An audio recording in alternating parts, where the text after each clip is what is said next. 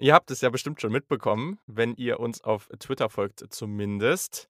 Einer von uns beiden war etwas angeschlagen und zwar war das der Yannick. Aber Yannick, ich hoffe, es geht dir jetzt schon besser und du bist wieder topfit, um heute über gleich zwei Positionen sprechen zu können. Fit genug auf jeden Fall. Etwas angeschlagen ist da vielleicht auch ein bisschen kurz gegriffen. Also ich lag richtig, richtig flach mit fast 39 Grad Fieber und ähm, jeder, der schon mal Fieber hatte, wahrscheinlich jeder weiß, dass das nicht ähm, spurlos an einem vorbeigeht, auch wenn das jetzt wahrscheinlich so ein bisschen Männergrippe Mimimi ist. Ähm, aber es war schon nicht, nicht schön. Ähm, aber jetzt ist wieder alles in Ordnung. Meine Nase läuft noch ein bisschen. Ansonsten ist alles wieder so, so weit fit und äh, fresh, dass ich, dass ich auf jeden Fall damit zurechtkomme heute, dass wir zwei, ja genau, ich kriege gerade Taschentücher hingestellt von meiner Freundin. Sehr gut. ähm, dass, dass wir das heute alles hier äh, über die Bühne bekommen und ja, genau, dass ihr hoffentlich nicht nochmal länger auf die Draft Coverage warten müsst. Sehr, sehr gut. Ja, aber im Football sprechen wir auch oft von, von Spielern, die vielleicht mal angeschlagen spielen und die sind dann immer super tough und deswegen, du bist jetzt heute auch äh, die, die, das jetzt deine Toughness, die du zeigst dadurch, wenn wir das jetzt Ganze auf das Podcaster-Game ein bisschen übertragen. Und deswegen sehr, sehr cool, dass du wieder am Start bist. Und ich muss sagen, was ich ziemlich gefeiert habe, und jetzt weiß ich ja noch gar nicht so viel darüber, wie, wie sehr du das selber betreibst oder magst. Ich habe neulich was auf Twitter zum Thema Spikeball äh, rausgehauen mal, weil ich einfach mal sehen wollte, ob die Leute das feiern. Wer es nicht kennt, wenn man in Köln zum Beispiel durch den Grüngürtel fährt, so im Sommer, dann denkt man, das ist der Nationalsport und das ist jetzt kein Spaß. Also es ist einfach das, was mit Abstand am meisten gespielt wird. Ich, ich feiere es so sehr. Es macht so unglaublich viel Spaß und ist so einfach mit Freunden mal irgendwo zu spielen. Und du hast auch relativ enthusiastisch darauf geantwortet. Deswegen, äh, spielst du das manchmal oder hast du es einfach mal irgendwo gesehen oder was sind deine Gedanken dazu? Ich habe das tatsächlich erst so ein, zwei Mal gespielt. Das ist auch schon ein bisschen her, als es gerade frisch, frisch, frisch auf dem Markt war. Das ist ja so ein bisschen mhm. nach dem, nachdem so vor ein paar Jahren so Slacklining aufgekommen ist, das neue Ding in Parks irgendwie. Ähm, mhm. Ich mag das sehr, sehr gerne tatsächlich. Macht ultra viel Spaß, habe das aber lange nicht gespielt. Und dann bin ich damit wieder in Kontakt gekommen, als meine Freundin das eben Schwager geschenkt hat zum Geburtstag oder mhm. zu Weihnachten. Ich weiß es gar nicht mehr. Wir warten noch auf den richtigen Moment, dass wir das mal spielen können, weil Corona und so weiter und so fort ähm, das Ganze ja nicht so einfach macht sich mit mehreren Haushalten zu treffen, die nicht irgendwie ver verwandt oder verschwägert sind. Ähm, aber ja, ich mag das sehr, sehr gerne und kann es nachvollziehen, dass du das feierst. Yes, ich habe auch gerade, weil in NRW ist es mit der aktuellen Regelung zumindest ja, erlaubt, draußen so in so einer Viererkonstellation, wir sind auch nur aus zwei Haushalten dann gewesen, miteinander gespielt haben. Und ja, ich habe letzten Sommer, haben wir es auch sehr, sehr intensiv gemacht, als es dann noch möglich war zumindest und davor auch. Und ja, ist unglaublich cool. Und ich habe auch auf jeden Fall eine ordentliche, also eine ordentliche Muskelkater von gestern, weil wir irgendwie solide zwei Stunden da rumgezockt haben. Und das war, wurde auch sehr, sehr intensiv. Also macht mega Laune, guckt euch das mal an. Es gibt auch gerade aus den USA da relativ professionelle TV, äh, ja, also so, ähm, Doku na, nicht Dokumentation, einfach Spiele aufgezeichnet, ähm, die, die irgendwo übertragen wurden. Also schaut da gerne mal rein. Das, das kann auch ziemlich intensiv werden. Und mein großer Wunsch ist es ja, dass es irgendwann in den nächsten fünf bis zehn Jahren olympisch wird. Das würde ich richtig feiern, weil das wäre einfach mega ja, nice. das dauert bei so vielen Sportarten so lange und so viele Sportarten, ja, die eigentlich olympisch sein müssten, sind es nicht. Also da, da zweifle ich ja noch ein bisschen dran. Egal, man darf träumen. Also, und in diesem Sinne können wir jetzt auch äh, ein bisschen mit den Spielern träumen, die dann hoffentlich in etwas über einem Monat gedraftet werden, denn es ist echt, es ist nur noch knapp über vier Wochen. Also dementsprechend lass uns mal reinstarten. Das ist die vorletzte Folge. Freut euch.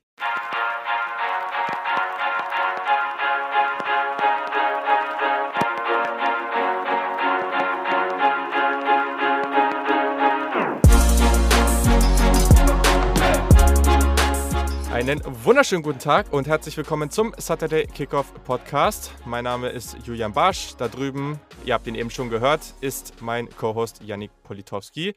Und er hat das natürlich nicht so gemeint, weil das ist jetzt die vorletzte Positionspreview, aber danach Richtig. machen wir natürlich noch mehr. Der ne? Podcast ne? also, wird nicht eingestellt, also um Gottes Willen. das musste ich jetzt kurz sagen, weil ich dachte gerade schon so, oh, nicht, dass uns die Leute gemacht? dann hier abspringen. Abo gekündigt, nein, ciao. Nein, nein, nein. Natürlich geht es weiter, denn wir haben natürlich noch einiges vor. Auch dann im April wird es noch einiges geben. Wir werden über Sleeper sprechen. Wir werden natürlich über unser Big Board sprechen, was wir dann bald aufbauen mit den ganzen Spielern, die wir jetzt ja zusammengesammelt haben, angeschaut haben. Es wird auch nochmal einen großen, großen Mailback geben, weil wir sind uns sicher, dass da noch viele Fragen bei euch sind. Damit könnt ihr auf jeden Fall rechnen. Da haben wir auch schon richtig Bock drauf. Und natürlich den Mock. Den wird es natürlich auch kurz vor der Draft noch geben. So, also, wir haben es bereits angekündigt. Heute sprechen wir über Interior Defensive Lineman oder auch Defensive Tackle und Linebacker, also Off-Ball-Linebacker. Edge haben wir ja schon gemacht. Wer sich das noch nicht angehört hat, gerne zurückgehen und sich das nochmal geben. Wir haben ja schon die, einige Positionen besprochen. Und ja, also ich bin gespannt. Wir machen gleich zwei Positionen heute. Linebacker vielleicht etwas ausführlicher, weil die Position etwas tiefer ist. Aber grundsätzlich, ähm, du bist ja auch so ein Defensive Tackle-Fetischist. Äh, also ist, warst du zufrieden oder? Ähm, jein, muss ich sagen. Also das kommt so ein bisschen auf die Prospects an, die wir gleich Mhm. besprechen. Von einigen hatte ich mir tatsächlich mehr versprochen, von dem her, was ich so bisher in deren College-Karrieren live gesehen habe, als das, was dann nachher auf Tape auch rübergekommen ist. Wir sprechen sicherlich noch über einen Spieler, wir werden ihn bestimmt zumindest erwähnen, der da federführend für ist, aber auch von, von beispielsweise Jalen Twyman von Pittsburgh hatte ich mir dann doch deutlich mehr versprochen irgendwie. Mhm. Ähm, Darius Stills von West Virginia hat es dann auch nicht in die Top 5 geschafft den ich sehr, sehr gerne mag oder mochte während seiner College-Zeit. Aber ja, alles in allem muss ich dann doch sagen, es waren dann so einige Überraschungen tatsächlich auch dabei. Zwei Spieler, bei denen ich echt gespannt bin, ob du die in den Top 5 hast oder überhaupt irgendwie in Erwägung gezogen hast. Dafür habe ich in den Top mhm. 5. Ähm, we will see. Sehr, sehr interessant. Also ihr merkt schon, wir werden nicht jetzt zwei Positionen ausführlich Top 10 alles besprechen, aber bei den Defensive Tackle 5 plus 1, also es wird noch ein weiterer dann jeweils genannt werden von uns.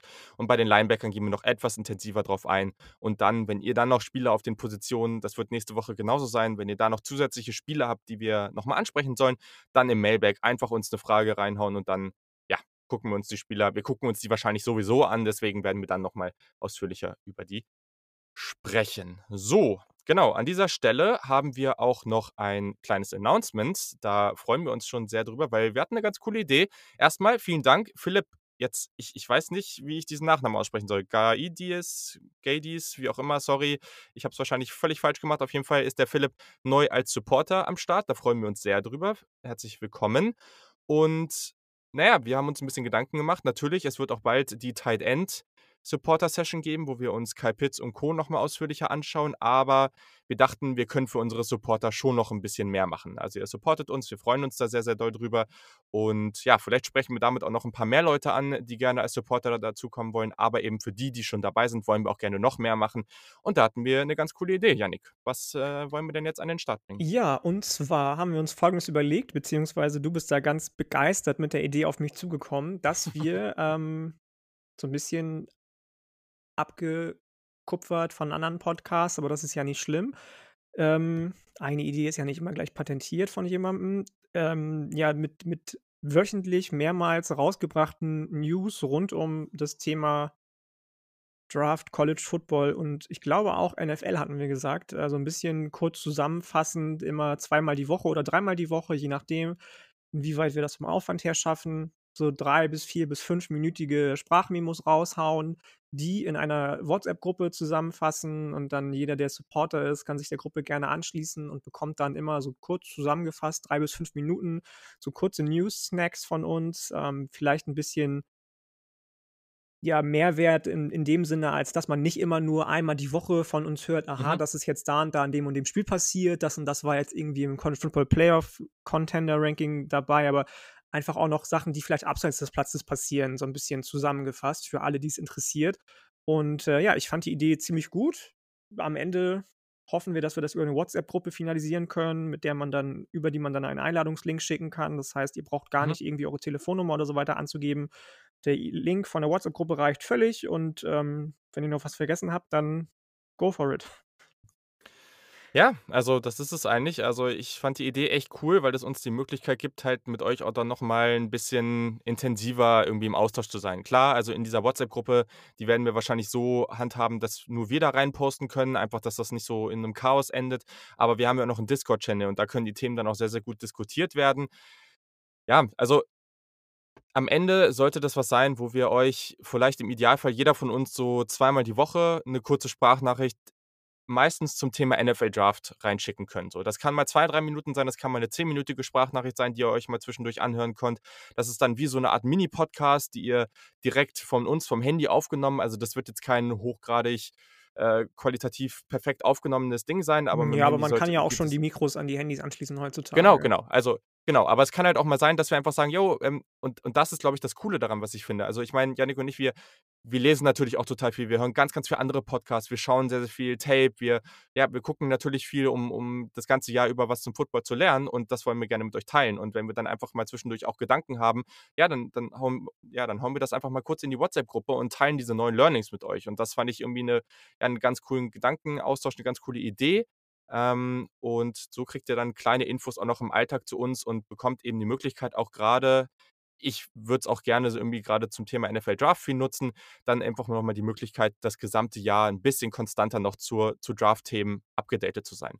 Gleichzeitig können wir das aber natürlich auch nutzen, wenn wir wissen, wir nehmen zwischen zwei Wochen im College Football irgendwie ja, die, äh, die Folge am Dienstag oder Mittwoch auf ähm, und am Samstag ist aber was total krasses passiert. Irgendjemand hat total gut gespielt. Es war ein heftiges Spiel und wir hauen mal kurz unsere Gedanken raus und, und teilen die mal kurz mit euch, einfach in dieser WhatsApp-Gruppe, dass ihr gleich irgendwie unsere Gedanken dazu habt.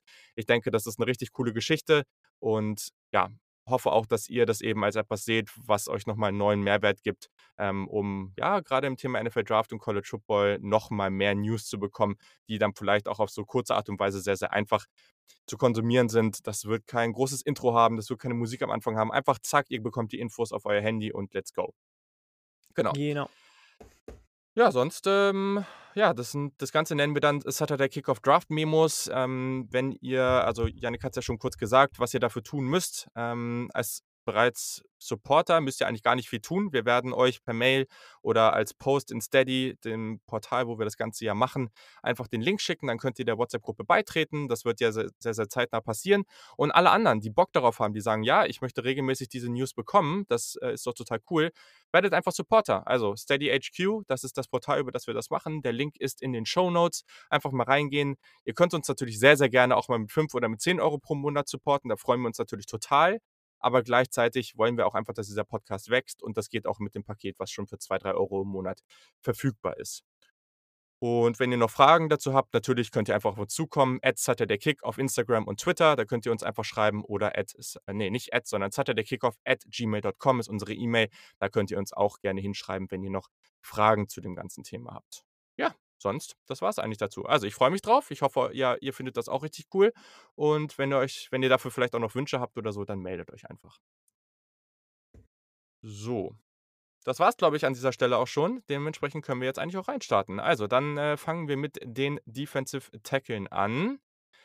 Eine ganz interessante Positionsgruppe, die war aber meiner Meinung nach letztes Jahr deutlich besser besetzt. Ich bin jetzt mal ganz gespannt, wie das bei dir aussieht. Ähm, ich würde sagen, wir nennen einen zusätzlichen einfach nochmal nach unserer Top 5. Ist ja auch die Frage, äh, ob den, den wir da nennen wollen, nicht bei dem anderen schon in der Top 5 war. Mal gucken. Mhm. Ähm, aber genau, ich würde einfach sagen, wir fangen einfach mit unserer 5 jeweils an und, und arbeiten uns hoch und nehmen uns dann, wie gesagt, für die Linebacker vielleicht noch ein paar Minuten mehr Zeit. Also starte mal los.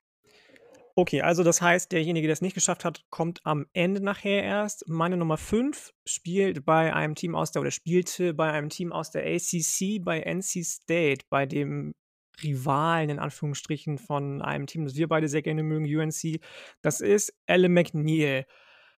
Hm. Der ein oder andere mag den vielleicht für einen klassischen Runstopper halten. Alleine schon von der Optik, von seiner Körpergröße, von den körperlichen Gegebenheiten ist es einfach ein Berg, aber meiner Meinung nach kann der noch viel, viel mehr. Ich habe relativ häufig ein relativ schnelles Get-Off bei dem gesehen. Der ist mit Double Teams relativ gut zurechtgekommen, hat extrem routinierte Hände. Also die setzt er wirklich wahnsinnig gut ein, sowohl im Run-Stopping als auch im, ähm, in allem anderen. Was mir nicht so gut gefallen hat, war, dass er nicht so die besten Pass-Rushing-Moves hatte. Das wird einfach immer wichtiger in der modernen NFL, dass du auch als Interior-D-Liner ja. Pass-Rush-Moves drauf hast. Die Technik war noch ausbaufähig, die Processing-Skills waren noch ausbaufähig, also er muss noch ein bisschen, bisschen schneller in seinen ganzen Aktionen werden, weswegen er es dann am Ende nur an fünf geschafft hat. Und wenn jemand an fünf dann doch irgendwie drei mehr oder minder Red Flags hat und trotzdem an 5 ist, dann seht ihr schon, auch ich war dann doch, habe ich eben schon kurz angedeutet, nicht so begeistert von der Klasse. Mhm. Normalerweise, das werden wir bei den Linebackern nachher gleich sehen, an 5 hast du deutlich weniger Fragezeichen einfach. Ähm, ja. Aber ja, genau. Meine 5, ACC, Alan McNeil. Spannend, spannend. Ja, den habe ich nicht in der Top 5. Ähm, ja, also ich glaube, als, als Run-Defender ist der schon komplett, da ist er schon ziemlich gut. Also ich glaube, da sehe ich auch einiges an Potenzial. Wie gesagt, ich, ich halte den nicht als einen reinen Run, für einen rein, reinen Run-Defender, aber du hast es einmal gesagt mit den Pass-Moves, das ist noch zu wenig, dem ganzen Arsenal, was er da hat. Und dann gerade so als, als Pass-Rusher ist er mir halt viel zu aufrecht. Das mag ich halt nicht. Das ist schon etwas, was immer schon so ein großes Problem darstellt. Deswegen habe ich den nicht in meiner Top 5. Und ich gehe mit meiner 5 zu einer Uni, die ich ganz gerne leiden mag, und zwar Ohio State. und zwar gehe ich zu Tommy Togiai, der ein ja, hervorragendes Jahr gehabt hat, auf jeden Fall. Also der hat sich, also es war ja auch ein bisschen überraschend, ne? Weil Ohio State die letzten Jahre mit den Bosers, mit Chase Young und Co. immer für diese Edge-Talente bekannt war. Und auf einmal dieses Jahr gab es dann mehrere Defensive Tackle, die auf jeden Fall sehr, sehr gut gespielt haben. Haskell Garrett, der wäre wahrscheinlich auch hier in der Top 5 gewesen, weil der wirklich gut war, ist sogar nochmal zurück an die Uni gegangen. Und Tommy Togia ist jetzt als Junior rausgekommen. Eigentlich ein sehr, sehr spannender Spieler. Auch hier wieder ein sehr, sehr guter Run-Defender. Er ist 6'2 groß, 300 Pfund, also jetzt nicht die allergrößte Erscheinung, was zumindest für Defensive Tackle. Ähm, hier, was ich halt mag, ist, dass er diese Leverage hat. Er hat da wirklich ein konstant gutes Pad-Level. Er kommt halt echt, echt gut runter so. Und das ist super wichtig. Ich finde die Movement Skills gut. Also, der bewegt sich lateral gut, der hat gute Quickness, der ist nicht super explosiv, aber ist schon ganz gut. Der ist sehr, sehr aktiv mit seinen Händen. Also, auch das ist immer sehr, sehr wichtig, ne? dass du gerade in diesem Handfighting da, also Hand-to-Head-Combat nennen die NFL-Scouts das auch gerne mal. Das ist echt einer der wichtigsten Punkte. Und das macht er schon ganz gut. Ihr hm. merkt schon, unser Handfetisch kommt gleich wieder durch zu Beginn ja, der Folge. Ja, ja, natürlich. natürlich. So muss das nämlich. Nee, also in seinem Pass Rush ist seine Production in 2020 deutlich besser geworden. Also 21 Hurries hatte er, das war deutlich besser. Ist aber halt auch ein Spieler, der eher die Pocket pusht, also eher die Pocket kleiner macht, als dass er wirklich zum Quarterback kommt. Der spielt mit richtig viel Einsatz. Ähm, und naja, wie gesagt, also wenn der Quarterback mal länger braucht, dann jagt er dem halt auch gerne mal hinterher. Also der spielt halt auch, bis das Down wirklich zu Ende ist. Ich finde, in der Run-Defense hat er guten Anchor, ähm, ist durchaus auch in der Lage, gegen Double Teams seine Position zu halten. Das ist jetzt halt nicht so ein typischer Nose-Tackle oder irgendwas, ne? Definitiv nicht, aber trotz alledem macht er, ganz, macht er das ganz gut. Und ich finde auch, der hat eine gewisse Vision und eine gewisse Awareness. Ähm, ja, also äh, ist, ist alles schon ganz gut. Problem ist einfach, dass er die Länge nicht wirklich mitbringt und dass er relativ limitiert als Pass-Rusher ist und damit, ja, weiß ich nicht, also bist du halt für mich so ein Spieler, der irgendwie, ja, wahrscheinlich eher Runde 3 irgendwie geht. Ähm, und ja, ich, ich sehe den als einen Run-Defender in der A- oder B-Gap. Ähm, wenn du eine Even-Front hast, ähm, vielleicht sogar als Nose-Tackle, in der Odd-Front dann vielleicht als 3-4 Defensive End, ähm, aber halt immer mit so einer, in einer Rolle, wo er für eine Gap zuständig ist. Also es ist jetzt kein so ein breiter Spieler, der irgendwie zwei Gaps gleichzeitig verteidigt. Aber ja, also grundsätzlich ein echt spannender Spieler, der gut spielt. Und ich glaube, die meisten, ich, ich sehe nicht so ein großes Potenzial oder Risiko, dass der wirklich abstürzt, aber ich sehe halt auch das Upside nicht so hoch. Ja, fair auf jeden Fall. Das ist mir sowieso aufgefallen, dass es relativ viele gibt, die als reiner Run-Defender durchaus zu gebrauchen wären. Und wenn es nur darum gehen würde bei Defensive Tackles, dann hätte ich deutlich mehr von denen deutlich höher gerankt. Mhm. Aber mhm. das, was du bei Togiai gesagt hast, habe ich halt auch gesehen, der ist bei mir nicht in den Top 5. Ich habe ihn an 7 oder 8, glaube ich, am Ende. Okay. Mhm. Ähm, aber diese ganze Spanne zwischen jetzt Alan McNeil und allen anderen, die dann so auf bis 8, 9 kommen, ist sowieso relativ gering tatsächlich. Mhm. Ähm, ja, aber wie gesagt, fair. Ich hatte auch, ähnlich wie du, Haskell Garrett auch in Top 5 gehabt. Mal sehen, ob es nächstes Jahr immer noch so ist. Mhm. Ich denke schon, aber Mach mal weiter Wir machen weiter, wir machen weiter. Meine vier, auch da bin ich gespannt jetzt, ob du den ähm, überhaupt auf dem Schirm hattest, kommt von UCLA, Osa Odigishua. Oh, yes. Love it. Also Osa. ich hab, ähm, ich werde jetzt nicht nur sagen, ich liebe den einfach, da habe ich neulich mit einem anderen Podcaster drüber gesprochen, wo dann immer nur wieder gesagt wurde, ja, ich liebe den, deswegen ist der an zwei. Nein, also pass auf, das erste, was mir unfassbar gut gefällt, eigentlich mag ich das nicht so, wenn, wenn äh, Defender oder Offensive Liner so eine richtig krass massive untere Körperhälfte haben, weil die meistens auch noch ein bisschen Bad Weight mit sich rumschleppen. Er gar nicht. Er hat eine, wie schon gesagt, ultra krass massive untere Körperhälfte, setzt da gute Anker im Run-Game, ist also im Run-Game auch durchaus zu gebrauchen, mehr als durchaus zu gebrauchen, aber vor allem ist das ein Typ, der auf den Quarterback geht. Ich habe mir aufgeschrieben, dass ich Oh den yes. vielleicht sogar eher als Edge Rusher klassifiziert hätte, als reinen Edge Rusher. Dafür fehlt mir am Ende nachher die, die Versatilität, weil er meistens so in der Bullrush-Technik auf den Quarterback raufgeht. Aber der geht immer auf den Quarterback. Ja? Sobald er die Lücke sieht und die Gaps penetrieren kann, geht er auf den Quarterback. Der hat super schnelle Hüften, die ihn dann auch noch super schwer ausrechenbar machen für die Offensive Tackle. Also du weißt jetzt nicht, geht er rechts rum, geht er links rum, was macht er eigentlich? Ich mochte den so, so gerne aufgrund dieser Sachen. Also der ist, sieht ein bisschen komisch aus, so von der Kör vom Körperbau her, hat aber überhaupt kein Bad Weight irgendwie an sich, hat dafür, wie gesagt, super schnelle Bewegung drauf. Seine Hüften, mit denen arbeitet er super krass. Das macht ihn dann super schwer ausrechenbar alles. Mhm. Er muss natürlich dann an seinen Pass-Rush-Moves arbeiten, ähm, die noch ein bisschen diverser zu gestalten einfach. Aber wenn er das kann, dann steht bei mir ganz am Ende unten, wie gesagt, vielleicht eher im Rushing-Game zu gebrauchen, auch als Starter. Muss man gucken, aber ich mochte den so, so gerne. Ich habe dem so, so gerne zugeguckt. Meine vier und ich habe sogar überlegt, den an drei oder zwei zu setzen. Ja, witzig. Äh, abgesehen davon, dass du viele Sachen gesagt hast, die bei mir hier auch stehen, habe ich den auch an vier und ich hätte nicht damit gerechnet, dass Ich auch du nicht, den auch so überhaupt hoch nicht. hast. Achso, achso, achso, ja. Ich habe nee, ich auch nicht am Ende, muss ich sagen. Ich habe den erst beim, beim Gucken jetzt so ein bisschen, also beim, beim Tape-Grinden in Anführungsstrichen, Mhm. so ein bisschen wahrgenommen. ähm, aber ich, hab, ich fand den so nice. Also richtig starker Typ. Nice trifft's auf jeden Fall. Das ist auch der Spieler in Dude, dieser Leute, Liste. Trinkspiel. Dude.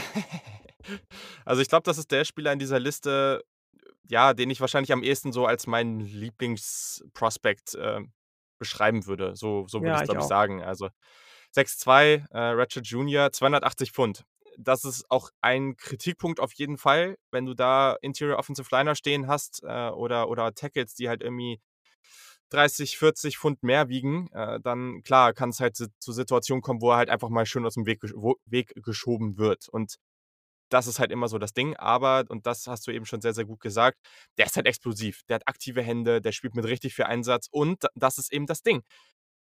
Der sollte nicht hauptsächlich auf Edge spielen. Aber das ist einer dieser Typen Spieler, mit denen du vielseitig sein kannst. Siehst du ein Matchup irgendwie auf Tackle oder Interior, die, wo du sagst, so, ja, das könnte passen. Der ist vielleicht nicht schnell genug oder der ist vielleicht eher so ein leichterer Tackle, ähm, wo man sagt, oh, da könnte man vielleicht mit einem etwas schwer, äh, schwereren ähm, Defensive Liner mal rangehen. Ja, dann ist Odigizua halt auch ein richtig, richtig spannender Spieler für. So, ne? Und ähm, ich fand sogar, dass der halt teilweise, also natürlich gerade bei Twists und Stunts kann der super gefährlich sein.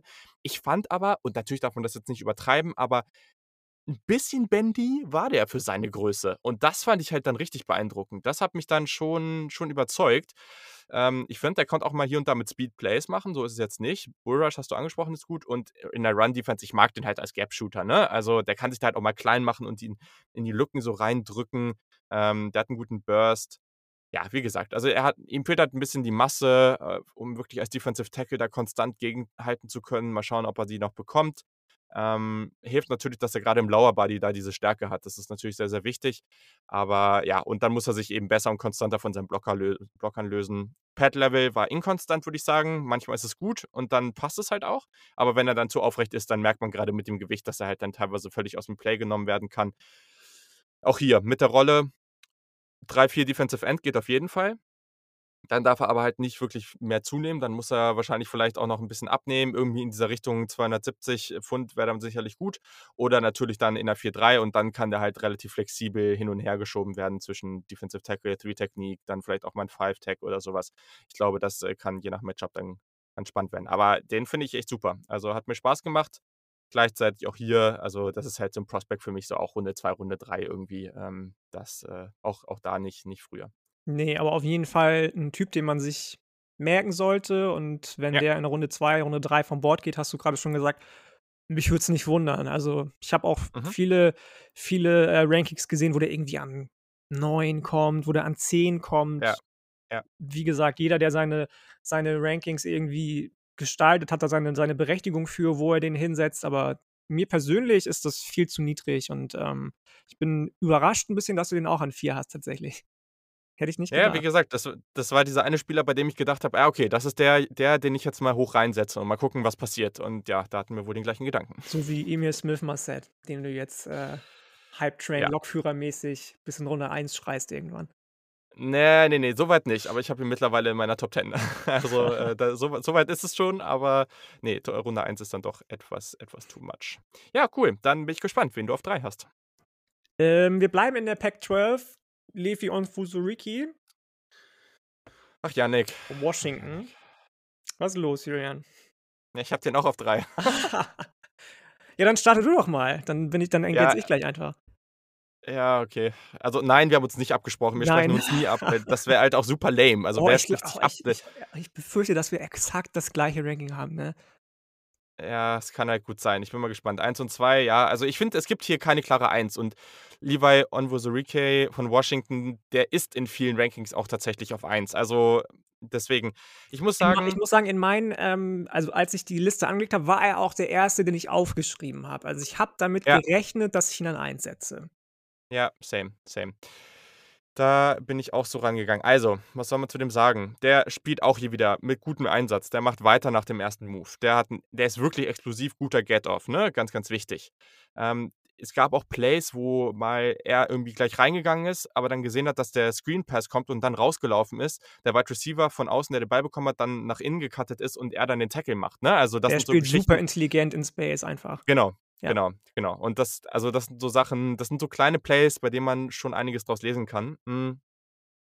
Ich finde, die Explosivität erlaubt ihm gutes Gap-Shooting. Das ist ein wirklich guter Run-Defender, vor allem, weil er halt Leverage versteht. Das ist halt ein smarter Spieler auf jeden Fall. Der kann mit seinem Bullrush Schaden anrichten. Ähm, auch hier wieder beeinflusst er die Pocket, als dass er wirklich Sex produziert. Ich finde, der spielt schon mit Geduld und hat vor allem die Kontrolle, um sich dann auch im richtigen Moment zu lösen. Also stellt man sich praktisch vor, ähm, stehst jetzt deinem Interior Offensive Liner gegenüber, so der will dich aus dem Weg drücken, du hältst deine Position, das ist Nummer eins, was gut ist.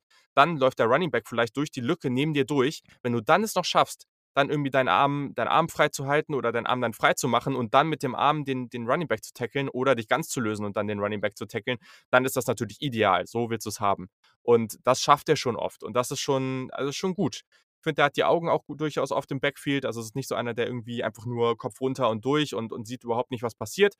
Und naja, der hat halt schon durchaus Pass-Rush-Moves, finde ich. Aber der muss halt schon auch noch am Second Move arbeiten. Das ist wie bei allen diesen Spielern nicht besonders viel. Und ich glaube, der größte Punkt bei ihm, also der ist äh, 6'3, 290. Auch hier kann durchaus noch ein bisschen Gewicht draufpacken. Äh, ist für mich auch ein reiner Three-Tag an dieser Stelle. Der große Punkt für mich ist, dass das einfach, der muss konstanter von Down zu Down werden. Der ist einfach da noch der hat halt zu viele Plays, wo ich das Gefühl habe, so, das ist ganz okay, aber er ist nicht wirklich relevant so. Und, und das hat mich ein bisschen gestört. Der hat halt zu wenige von diesen crazy Impact Plays. Und das ist das, was, was ähm, ich bei der 1 und 2 halt einfach mehr gesehen habe. Ja, ja, absolut fair. Definitiv. Ich habe mir Und er ist Ratchet Senior, also schon relativ alt. relativ alt. Dein, dein rotes Tuch schlechthin. ich habe mir nicht viel anderes aufgeschrieben. Ich habe eben schon gesagt, in Space unfassbar intelligent unterwegs einfach. Er versteht Leverage, arbeitet selbst auch viel damit, ähm, muss noch ein bisschen an Functional Strength zulegen. Auch das hast du gesagt. Ob das überhaupt geht, weiß ich gar nicht so genau. Ich befürchte, dass er da ein bisschen verlieren würde am Ende, was seine Mhm. Athletik einfach angeht, seine Explosiv Explosivität angeht. Ich habe viel gelesen, ähm, viele, viele Artikel gelesen und auch viel, viel auf YouTube und so weiter und so fort gesehen von Leuten, die gesagt haben, oh, ne, das ist für mich so ein reiner, so ein, so ein, so ein Tweener einfach, der nichts richtig kann und für Pass Rush ein bisschen zu wenig Bully-mäßig unterwegs ist einfach. Aber sehe ich gar nicht. Also alles das, was du gesagt hast, ist total richtig und wird ihm nur zugutekommen in der NFL. Mhm. Ich hoffe, Ja. wie gesagt, dass er, wenn er an Functional Strength zulegt, was er muss, nichts verliert davon. Aber wenn, wenn er das nicht tut, dann, dann sehe ich den auf jeden Fall als Day, Day One, nee, Day Two Prospect früh, Runde 2 auf jeden Fall gehen. Also viele legen ja für den Ja. Combine noch mal ein bisschen zu. Wird er auch machen wahrscheinlich. Ich glaube, dass der fair in Runde 2 gezogen werden kann. Ja, gehe ich mit, gehe ich mit. Und äh, ich muss halt sagen, also wir sind hier auch relativ eng beieinander bei mir. Also ich habe keine klare First-Round-Grade bei den Defensive Tackles. Also es gibt ein ich meine, wenn die ersten 3 jetzt in der Ende ersten Runde gehen, dann würde ich das nicht bashen, das würde ich nicht schlimm finden. Äh, weil wenn du sagst: „Oh, das ist okay, wenn die Anfang Mitte zweite Runde gezogen werden, dann werden die an 30 gezogen.“ Also, das ist jetzt auch irgendwie dumm, das dann irgendwie zu kritisieren. Aber ich habe keinen Spieler ich habe vielleicht den vielleicht der Nummer 1 Spieler, wo ich sage: „Ja, Ende der ersten Runde finde ich okay“, aber, äh, ich würde ich es wahrscheinlich weiß ich noch nicht. Aber ja, also ich ich würde vermuten, dass wir auch bei dir unabhängig von der Reihenfolge in die SEC und die Big Ten gehen für die ersten beiden Plätze. Ähm, ja. SEC ja, Big Ten auch ja. Okay, ja, dann, äh, Unabhängig von gespannt, der Nummer 2 Reihenfolge ist. ähm ja, ich habe tatsächlich lange überlegt und auch grade bevor wir die Aufnahme gestartet haben, noch mal überlegt und ich bin nicht darum rumgekommen Christian Barmore dann doch nur an 2 zu setzen. Das ist doch mal was. Wir haben nicht die gleiche 2. Das ist doch mal was. Ich hatte den lange an 1. Der ist halt erst Redshirt Sophomore und kann noch so, so viel lernen. Seine erste volle Saison war noch nicht mal 2020. Auch in 2020 ist der als Backup gestartet. Dann so dominant einfach auf den Platz zu kommen, so powerful, der ist unfassbar agil für sein Gewicht. Ich glaube, der wiegt irgendwie 320 Pfund oder so oder 330 sogar. 310, 310. 310? Ich da hatte Aber 'ne ja, andere Zahl aufgeschrieben. Ja, Guter Get-Off, Upper Body Strength ist ist mega. Der arbeitet nicht nur mit den Händen intelligent, sondern auch mit den Armen. Also, ich weiß nicht, ob ihr euch ob ihr wisst, was 'n Swim-Move ist, wenn 'n Spieler einfach 'n Defensive Tackle Mhm. seinen Arm so 'n bisschen vor dem Offensive Lineman runter bewegt in so 'ner, ja Schwunggeschichte, wie Swim schon sagt, dann sich um den Spieler rumbewegt und dann noch mal mit dem Arm zurückarbeitet. Wir Das macht er die so die Limitation von Podcasts Ja, genau. Das macht er das macht er so intelligent, aber leider, leider, habe ich's mir aufgeschrieben, tatsächlich ist das auch oft sein einziges Mittel, Mhm. was bei mir so das Plus-Minus ist und was dazu geführt hat, dass der dann doch nur an 2 ist, weil ich den anderen Spieler dann doch 'n Ticken versatiler finde einfach, der gleich noch kommt. Aber ansonsten geht bei Christian Barmore die, ähm ja, weiß ich nicht, die das das, ähm wie heißt das auf Deutsch? Mir fehlt das Wort grade. Die, ähm das Potenzial, so. Das Ja. Potenzial. Das Potenzial geht durch die Decke bei dem. Also, Ja. wenn der an den richtigen Platz kommt ich denke mal, du wirst ihn wahrscheinlich deswegen an 1 haben, wenn wir eben schon von SEC und Big Ten geredet haben und uns darauf geeinigt haben. Das geht einfach bei keinem anderen so weit nach oben und, ähm, fairerweise kann man den auch an 1 haben dann. Ich habe ihn an 2. Genau das ist eben der Grund. Also, der ist jung, der hat enorm viel Potenzial und der ist einfach da auf ja, auf die große Bühne des College Football Playoffs vor allem auch noch mal geschossen und hat grade da im Playoff in diesen Spielen echt noch mal enorm dominiert. Das war echt Total, heftig. Hat ja. in hat in der 2020-Saison 8 Sacks gehabt. Das ist natürlich als Defensive Tackle echt auch noch mal richtig, richtig stark. Hat da unglaublich dominant gespielt. Ähm, ist halt für seine Maße auch so 'n Easy Mover, ne? Also, jemand, der sich super gut bewegt. Klar, der ist roh, aber der ist unglaublich stark. Ich habe so viel auch aufgeschrieben. Lower Body ist gut. Ähm, ja, wie gesagt, der kann sehr, sehr vielseitig auch eingesetzt werden an der Defensive Line, finde ich. Also, da gibt's gar nicht so ein zwingend eine Rolle, in die ich ihn stecken würde. Hat als Pass Rusher eben dieses Upside. Auch hier, klar, ihm fehlt noch einiges, ähm, aber gleichzeitig auch nicht viel. Das ist so er hat halt noch nicht genug Moves, aber ich finde die ganze Zeit, dass er das immer wieder abruft und dann gibt's auch wieder Momente, wo du sagst: „Ah, okay, jetzt ist er grad nicht mehr so drin.“ Aber um um das Ganze zu unlocken, so um's aufs nächste Level zu kommen, ich finde, da fehlt nicht so viel. Und das ist natürlich das, was mich jetzt hier sehr, sehr positiv stimmt auf jeden Fall. Hm Genau, also auch hier wieder, wenn wenn der einmal Leverage gegen den O äh, Offensive Liner bekommt also teilweise, was er gemacht hat, gleich vom Get-Off ist er irgendwie auf die Seite also nicht gerade auf den Offensive Liner, sondern auf die Seite geschossen. Da wäre es halt auch ganz, ganz spannend, wenn er halt, ähm, vielleicht mal irgendwie an es gibt ja von den verschiedenen Positionen an in den Gaps da auch verschiedenste Möglichkeiten, ähm, aber dann praktisch eher so an der Schulter auf der Höhe der Schulter des Offensive Liners p positioniert wird, wo er dann gleich 'n bisschen die Möglichkeit hat, 'n bisschen schneller in die Gap reinzushooten. Sobald er diesen sobald er da schneller ist als der Offensive Liner, ist eigentlich ist eigentlich Schluss. Also, dann hat er eigentlich fast gewonnen, weil er halt einfach so explosiv ist. Run Defense, der hat halt 'ne gute Range, der hat super lange Arme. Ähm, auch hier wieder, ich finde, der hat relativ gute Awareness teilweise gezeigt. Das war ganz cool. Ähm, und ja, macht halt eben das habe ich ja eben schon mal beschrieben bei Onwuzurike dass du praktisch dann deine Gap halten sollst und dann die Gap in der Gap neben dir das Play machst. Und er schafft's relativ gut, sich so 'ne Schulter freizuhalten, damit er dieses Play machen kann. Das fand ich sehr, sehr positiv. Klar, auch hier wieder konstant von Spiel zu Spiel ist hier kritischer, nicht Down zu Down, aber eher Spiel zu Spiel, ähm, teilweise zu hohe, hohes Pad-Level und ähm, ja, sonst äh, ja, also gegen, gegen Double Teams fand ich teilweise sein Leverage noch so, äh, so. Also da gab es halt Momente, wo er im Run-Game völlig aus dem Weg geschoben wird. Und, aber ich glaube, das ist halt auch, der ist halt relativ jung, so, ne? Da passieren solche Geschichten halt. Und am Ende, klar, ist das eine Position, die gegen den Run sehr, sehr wichtig ist, aber auch hier nehme ich gerne das Upside für den, äh, für den Pass Rush und deswegen habe ich den dann auch an 1. Und das würde bedeuten, dass du den guten Davion Nixon von Iowa an 1 hast, den ich an 2 habe. Genau, Devion Nixon ist meine Eins. Ich hatte lange Zeit, wie gesagt, am Anfang hatte ich damit gerechnet, dass ich Levion Wuzuriki an Eins haben werde. Dann hatte ich lange Christian Barmore an Eins, einfach wegen des Upsides. Aber letzten Endes bin ich nicht um Devion Nixon rumgekommen. Unfassbare Athletik für einen Defensive Tackle. Ist ähnlich gebaut wie Christian Barmore, ein bisschen leichter. Aber, Dude, wenn ihr euch den Pick 6 gegen Penn State anguckt, seht ihr, was ich meine. Unfassbar unfassbar. Gegen den Lauf stark, gutes Pad-Level, Scheme versatile, schnelle, sehr, sehr schnelle Füße für einen Defensive Tackle. Also wir reden fast jede Woche eigentlich von auf dem, auf dem Bierdeckel austanzen.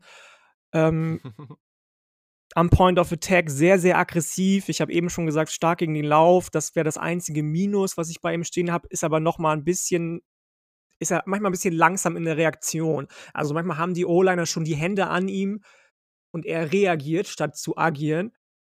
Da muss er noch ein bisschen dran arbeiten, aber ansonsten habe ich nichts gesehen, was dagegen spräche, den an 1 zu nehmen, weil er eben schon ein bisschen weiter in der Entwicklung als Barmore einfach ist, weil sein Pet-Level schon ein bisschen konstanter ist und weil ich die Athletik einfach noch ein bisschen spannender finde, habe ich den am Ende an 1 gesetzt.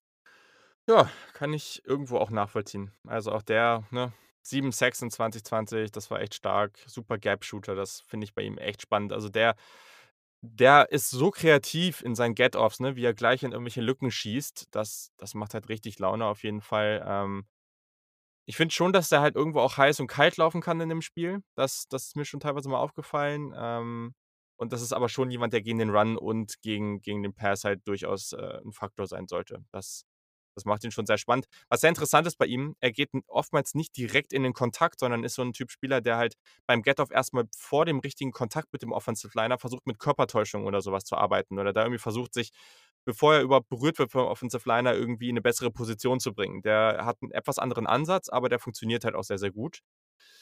Ähm, ja, ist twitchy auf jeden Fall äh, und schafft es halt häufig auch in, in der Run-Defense sich halt direkt durchzusetzen. Also direkt diesen Duell gegen den Offensive Line aus dem Weg zu gehen und direkt in die Gap reinzushooten.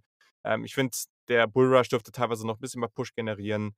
Ähm, teilweise, wenn er dann in das 1 gegen 1 geht, dann, dann ja, in der Run-Defense kann er sich nochmal hier und da besser vom Blocker lösen. Relativ viele Probleme gegen Reach-Blocks gehabt. Äh, und das, was, also er, überla er überläuft mir Plays zu oft, gerade so in so Short-Yardage-Situationen. Da war mir das zu viel Boomer Bust. Ähm, da muss er noch ein bisschen dran arbeiten. Andererseits finde ich den aber trotzdem immer noch cool. Ich finde den in der 3-Tag, gerade so in der Even Front oder sowas, finde ich den echt spannend. Und ja, deswegen hier auf 2. Aber genau, also finde ich auch super, super spannend. Bin aber bei ihm definitiv immer noch in Runde 2. Ja, ist fair auf jeden Fall. Also wie gesagt, ob man jetzt eher mit Upside geht oder dann eben mit dem, mit dem, dem ja. Spieler, den du schon gesehen hast, an, mit Davion Nixon, definitiv fair. Die Leute müssen wahrscheinlich ein neues äh, Wort in ihr Trinkspiel einbauen, ne? Gap Shooting, so oft wie das heute gesagt wird. Ja, stimmt. Äh, ist ja jetzt hier mit, mit den Linebackern gleich auch nochmal am Start. Das ist auf jeden Fall nicht, nicht schlecht, definitiv. Äh, wird nächste Woche, wenn wir dann mehr in die Offensive gehen, nicht mehr so relevant sein. Aber ja, da hast du recht. Also könnt ihr euch gerne noch eintragen. Und ja, jetzt darfst du noch einen weiteren Namen verraten, den du auf der Liste hast. Muss das die 6 sein oder muss das, darf das ein Name sein, den ich. Sag, wenn du, wenn du willst. Es ist ein freies Land. Okay, dann sage ich Marlon Tuipolotu von USC. Aha weil ich den hm. tatsächlich spannender als Tufele fand. Ich dachte eigentlich, ich setze Tufele irgendwie an 6, an 7 oder so, aber den fand ich jetzt am Ende überhaupt nicht überzeugend, muss ich ganz ehrlich sagen. Und bei Tuipolotu war ich dann doch von der, ähm, das ist mein Lieblingswort hier irgendwie im Podcast, Versatilität sehr, sehr angetan, weswegen das so der so ein, so ein kleiner Geheimtipp ist. Vielleicht für einige. Spannend. Ähm, wen nehme ich denn? Ich gehe jetzt mal komplett anti-Upside, was eigentlich ja eigentlich nicht so mein Ding ist. Also, aber ich gehe jetzt einfach mal zu Tyler Shelvin von LSU. Redshirt Junior 6'3, 362 Pfund. Also das ist so ein richtiger Bär auf jeden Fall. Das ist aber auch jemand, der hatte halt tatsächlich auch früh Gewichtsprobleme. Also das ist so eine Sache. Aber klar, das ist halt so ein reiner Run-Stopping Defensive Tackle. Der hat einen super starken Anker, gute Leverage. Der ist nicht agil oder irgendwas, aber der kann halt schon mal die Pocket pushen und der wird Raum für andere frei machen. So, ne? Und das ist jemand, der kann halt mal zwei Gaps übernehmen.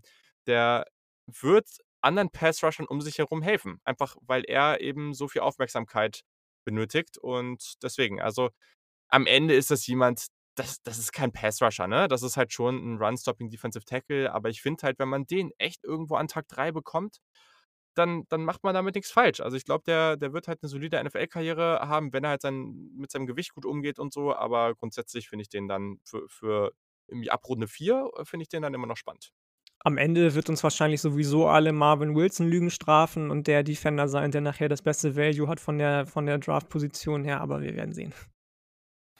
Ja, ist halt schwierig, ne? Also Marvin Wilson war galt lange als First-Round-Talent und ist dann komplett abgestürzt. 2019 super gut. Also da kann man, finde ich, nichts, also was heißt super gut, aber 2019 sah der schon sehr gefällig auf Tape aus, fand ich. Also ich, 2020 habe ich jetzt so gedacht, so, ha, Motivationsprobleme und so hast, hast du auch oft gesehen, aber 2019 hat mir der schon gut gefallen, tatsächlich. Ja. Muss ich dann doch nochmal irgendwie in die Flinte ins Korn werfen für ihn. Ja, fair. Ist eigentlich auch gut, dass wir den schon nochmal angesprochen haben. Also ja. sonst wäre Bekommt mir ein bisschen, ein bisschen, zu viel Hate tatsächlich. Also der war am Ende bei mir auf 9. Ähm, mhm. Aber dass ich den jetzt komplett irgendwie aus dem Draft rausschreiben würde, was einige tun, was ich schon gesehen habe, das, das sehe ich nicht. Also der wird schon seinen ja, Value haben auf jeden Fall das Team, das ihn bekommt am Ende, wahrscheinlich eine Runde 4, 5, das, das freut sich ein, ein Keks im Bauch.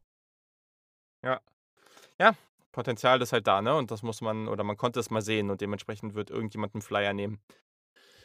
Das definitiv. Cool. So, dann gehen wir zu den Off-Ball-Linebackern. Auch eine sehr, sehr spannende und vor allem viel, viel tiefere Position, wie ich finde. Ich habe zwar auf Twitter schon gemerkt, dass es auch Menschen gibt, die die Position vielleicht nicht ganz so feiern wie ich. Habe ich, noch gar nicht gesehen. Was war da denn los, bitte? Ja, das, äh, ich glaube, der, der, größte, der größte Kritikpunkt war, dass viele der Spieler mental vielleicht noch nicht ganz so auf dem Level sind. Das, ich würde jetzt auch nicht völlig gegengehen. Ich will Aber auch gar nicht sagen, dass das ist halt auch eine Position, da ich, also wer als fertiger Linebacker aus dem College in die NFL kommt, ja, der muss ja. entweder Jahrhunderttalent sein oder völlig psychisch gestört.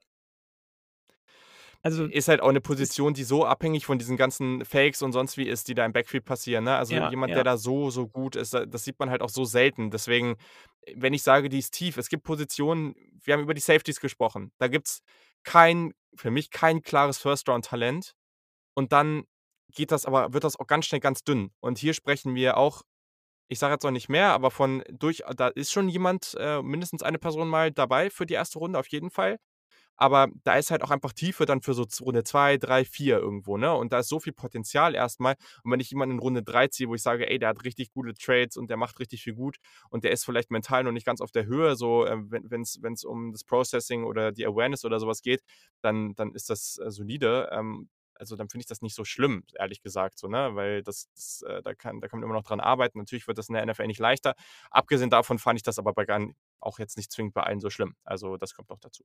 Ja, ja. Cool. Okay, äh, hier machen wir es so. Wir sprechen einfach mal ab, boah, wir können gerne ab 10, einfach so 10 bis 6, macht jeder von uns einmal so in einem durch, jeweils mit ein, zwei Sätzen zu den Spielern.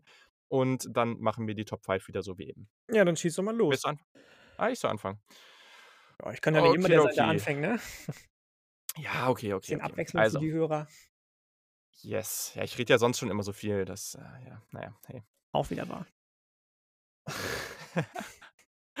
also, auch hier. Ähm, äh, wir gehen auch hier wieder zu Ohio State. Man muss halt sagen, dass Ohio State ganze vier Linebacker in dieser Draft-Klasse hat. Äh, das ist dann natürlich nicht überraschend, dass wir hier den einen oder anderen Namen hören werden.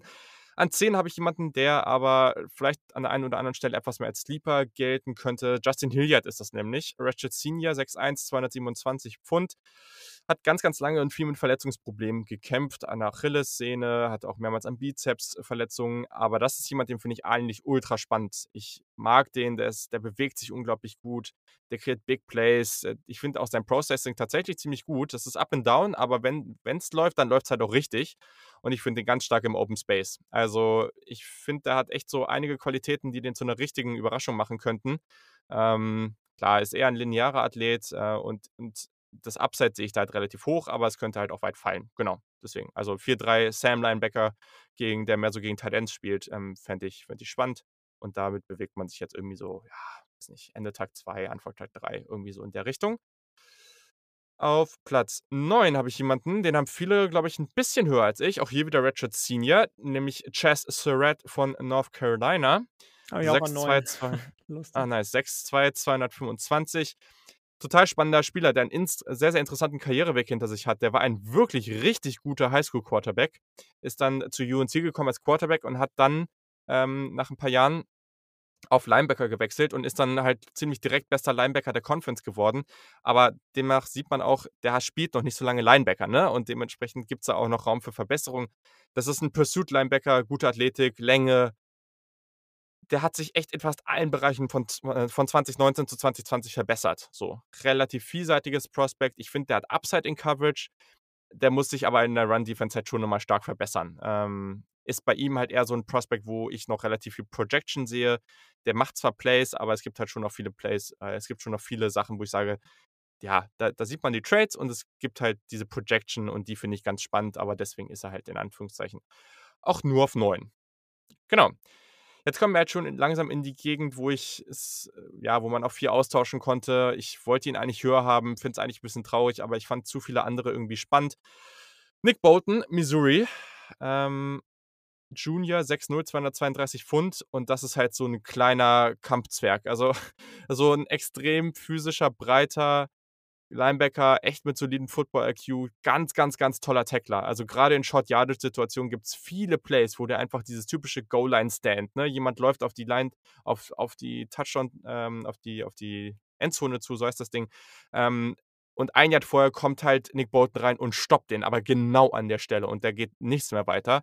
Ähm, ja, der hat halt nicht so viel Länge. Der bleibt an Second-Level-Blockern mal hängen. Das ist kein moderner Cover-Linebacker. So. Der Speed ist halt Durchschnitt. Ähm, der ist halt furchtlos. Der ist gut gegen den Run. Der hat auch tolle Tackles mal gegen Najee Harris und Co. gemacht. Ich finde auch seine Tackling-Range ist für seine Größe tatsächlich noch ganz gut, aber er ist halt einfach von diesem Typ, er ist halt dieser klassische Mike-Linebacker und das ähm, fand ich halt an manchen Stellen, war mir dann ein bisschen zu wenig. Deswegen habe ich zum Beispiel einen Spieler, der von, äh, jetzt muss ich kurz überlegen, der hat am Ende bei West Virginia gespielt, vorher bei Arizona, Tony Fields, nämlich drüber. Senior, 6'1, 222 Pfund, Cover Linebacker mit super Movement Skills, hohem Football IQ. Hier fehlt es ihm halt ein bisschen an Size, an Physis, aber das Tackling ist sicher und ist auch echt, also ist echt gut und das ist halt ein hervorragender Coverage Defender, also ein Coverage-Linebacker, ähm, den ich echt mag. Der ist geduldig, der überläuft selten Plays und gerade in Zone-Coverage macht er halt eine Menge richtig. Und deswegen habe ich den dann eben, dadurch, was ich halt wichtiger finde für die NFL, habe ich den dann eben an sieben. Und an sechs von LSU von North Dakota State gekommen, Jabril Cox, 6'3, 231 Pfund. Auch hier wieder moderner Linebacker. Der ist gut in Coverage, sogar sehr gut. Der kann Man-Coverage spielen. Natürlich jetzt nicht gegen jeden Slot, ähm, Wide Receiver, aber gegen den Tight End durchaus. Der ist sehr, sehr gut in Zone. Der kann mit seiner Länge in der Mitte des Feldes einfach gut covern. Der hat Athletik und auch gute Instinkte. Ähm, der ist halt nicht so physisch. Der fällt auch zu oft auf die Fakes im Run-Game rein. Also gerade gegen den Run muss der noch einiges machen, dass er da besser wird. Also ja, weiß ich nicht. Also ich finde auch, ja, also äh, als Gap-Shooter kann der immer ganz spannend sein, aber auch der bleibt halt bei Second-Level-Blockern zu oft hängen. Aber hier, der kann tatsächlich, wie ich finde, als Sam oder Will Linebacker in der 4-3 spielen und dann kann man den gut und gerne in Runde 2 bis 3 ziehen. Ja, fair auf jeden Fall. Absolut. Ja. Ein paar von denen habe ich tatsächlich auch in den Top 10 bis Top 6. Fast alle sogar, sehe ich gerade. Nicht in der gleichen Reihenfolge. Chester Red habe ich ja schon gesagt, habe ich auch an 9. Mhm. Tony Fields hatte ich dann darunter noch sogar an 10. Ich habe an 8 und das ähm, Schmeckt dir wahrscheinlich eher nicht so. Ein Spieler von Michigan, der noch relativ jung ist, Cameron McGrone. Ja, aber der ist spannend. Der ist sehr spannend. Super spannend. Ähm, der ist erst 20, wenn der Draft nachher stattfindet. Ja. super, super jung, super roh, hat noch nicht so viel Erfahrung bei Michigan sammeln dürfen, aber die Erfahrung, die er sammeln durfte, war halt gleich auf Mike Linebacker, so. Mega Timing, wenn er blitzen soll, in Tight End Coverage ist er super, super gut, finde ich. Das ist ja so das, was heutzutage gesucht wird bei Safeties, bei Linebackern, kann der auch Tight Ends covern. Ähm, gegen den Run ist er gut, guter Tackler. Wenn er die Richtung wechseln soll, dann setzt er gute Cuts. Acceleration, das heißt Antritt, mochte ich bei ihm. Und wenn er dann nachher einfach nur nach vorne Downhill läuft, war das sogar noch ein Stück besser. Am Ende hat es nicht für mehr gereicht, weil er halt noch zu roh ist, was ich jetzt eben schon mal gesagt habe. Der ist erst 20. Es gibt noch einen Spieler, der noch relativ jung ist, der aber deutlich höher in meinem Ranking, auch in deinem wahrscheinlich auftauchen wird. Ähm, du hast auch schon äh, Chess Surratt angesprochen. Cameron McGrone habe ich jetzt gesagt. Chess Surratt, Tony Fields und ähm, Chess Surratt, Cameron McGrone, Tony Fields. Äh, Jabril Cox hatte ich dann an sieben. Mhm. Und ähm, an sechs kam dann bei mir Dylan Moses. Ich hab, war fast geneigt, Ui. den noch höher zu nehmen ich mochte, was ich gesehen habe, weil der auch, wenn der letzte Saison nicht mehr so viel gezeigt hat, so der perfekte moderne Linebacker allein schon vom Körper ist, finde ich. Hyperathletisch. Das zweite Level ist mega, wie er da spielt. Der schwebt irgendwie fast durch den Raum, finde ich. Ähm, der hat natürlich auch noch so seine Sachen, die ihn, ja, die ihn so ein bisschen davon abhalten, so krass zu sein. Ähm, wenn man sich alleine mal anguckt, dass er gegen den Run jetzt manchmal ein bisschen zu oft so die, die Face Mask in den Gegner reinballert, was dann auch irgendwie nicht sein muss. Ähm, aber ich, ich glaube, der kann vor allem, wenn er nachher in der 4-3 aufgestellt wird, richtig, richtig gut eingesetzt werden, gerade was das, das Second Level eingeht, angeht. Ähm, Weak Side Defender, Strong Side äh, Defender, weiß ich nicht. Mittellinebacker weiß ich jetzt gar nicht, ob ich den so in die klassische Position reindrücken drücken würde. Aber ansonsten habe ich bei dem einfach viel gesehen. Die Range hat gestimmt von Sideline zu Sideline. Ich habe das seltenst gesehen, dass er mal irgendwie von einem, von einem Offensive Lineman oder wie man auch immer eingeholt wurde. Ich weiß nicht, ich habe dem, hab dem gerne zugeguckt. Der kann, kann Plays analysieren und diag äh, diagnostizieren. Wahrscheinlich war ich bei dem ein bisschen zu zu fair vielleicht, weil er ja auch gerade in der Saison jetzt, die jetzt war, ein bisschen, bisschen Shit in seine Richtung bekommen hat, so, weil er ja so abgestürzt sei, weil er letztes Jahr nicht in Draft gegangen ist, hätte er das mal gemacht, haben viele gesagt, hatte aber auch viel mit psychischen Problemen zu kämpfen, durch ja. die Corona-Situation ja. geschuldet. Ich glaube, wenn der jemand an die Hand bekommt, der ihm sagt, hier Junge, pass mal auf, du bist genauso richtig, wie du bist und spiel mal bloß so weiter, ich meine, der hat 2019 und 2000, nee, 2020 hat der First Round Hype bekommen, ja. Ich wüsste jetzt mhm. nicht, warum ich den da irgendwie rausnehmen sollte. Erste Runde sehe ich den nicht, aber ich sehe schon viel einfach, was den, was den befähigt, irgendwie in den, in den oberen Sphären so zu, zu schweben. Der hat einen Körper, an dem quasi alles abprallt, was so die Linebacker ja, ähm, Spezifikation für mich irgendwie ist, da denke ich immer an Darius Leonard von, von, Indianapolis, von den Indianapolis Colts, schweres Wort. Mhm. Ähm, ja, das, den habe ich in dem so ein bisschen gesehen und ähm, deswegen, und noch athletischer irgendwie und deswegen ist der für dich wahrscheinlich ein bisschen zu hoch, aber ich fand den an 6 genau richtig.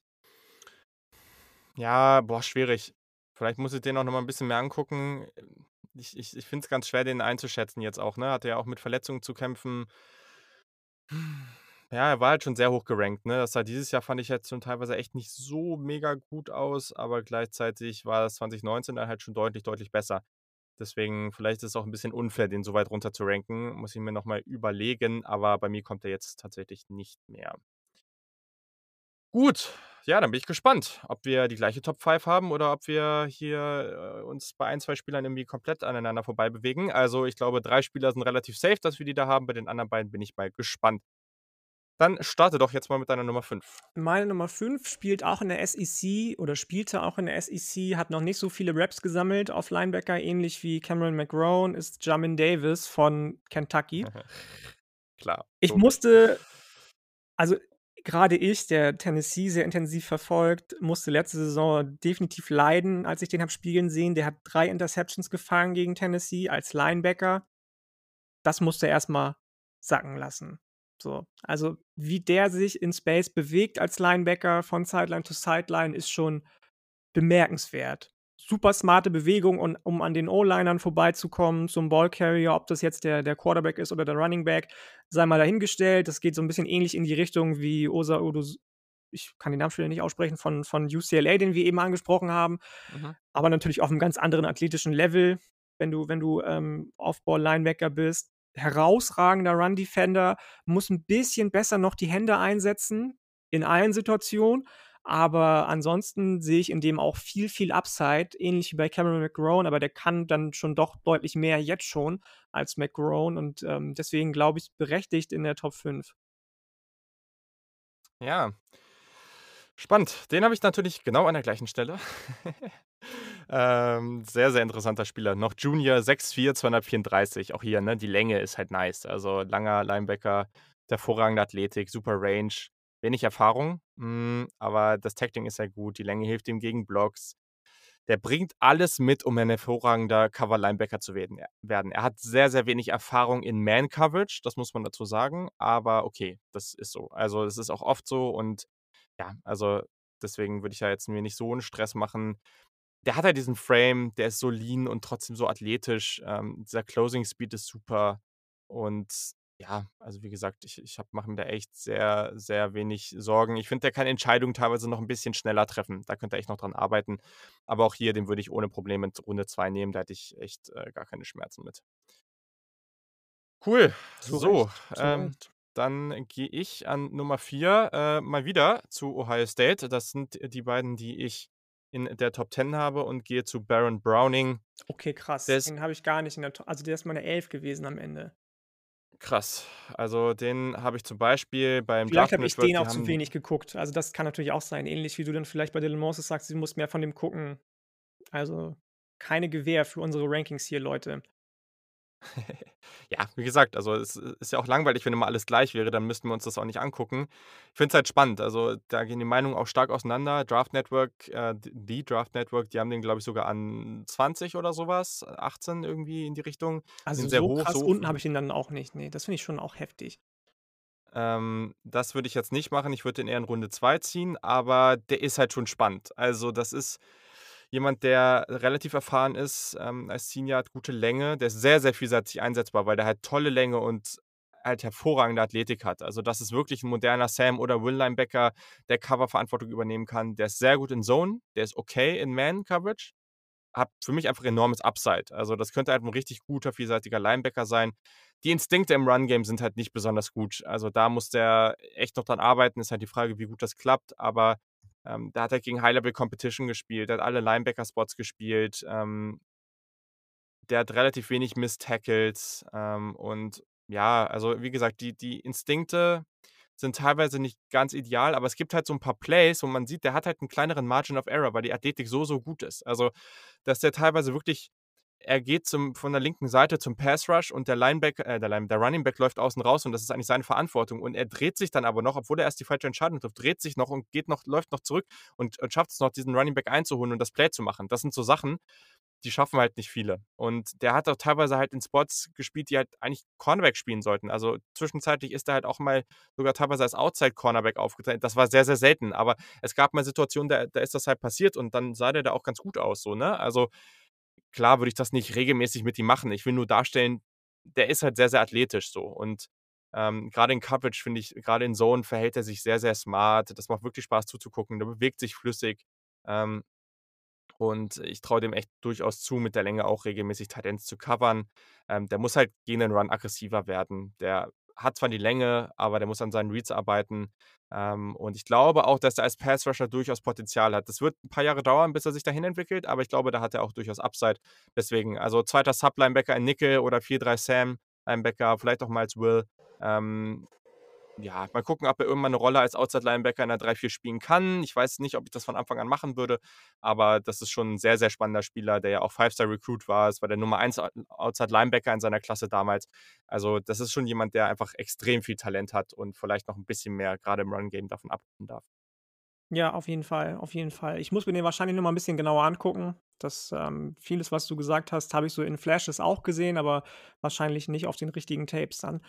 Ähm Meine 4 hast du schon genannt, ist Nick Bolton. Mhm. Ich fand tatsächlich alles, was du negativ zu ihm gesagt hast, fair, aber irgendwie kam er mir zu 'n bisschen so 'n bisschen zu oldschool mentality-mäßig dann bei den positiven Sachen bei dir weg. Er verpasst kaum Tackles, hast du schon gesagt. Er steht immer da Mhm. wie 'n Fels in der Brandung, wenn 'n Defender äh, 'n Offensive äh, Spieler auf ihn zuläuft und dann geht's nicht mehr Da weiter, das da dann Norddeutsche wieder durch bei mehr. dir, ne? Ja, ja. Ja, ja, genau. Aber ich finde auch, dass der smart in Coverage spielt. Ich mochte auch seine Ball-Skills überraschend.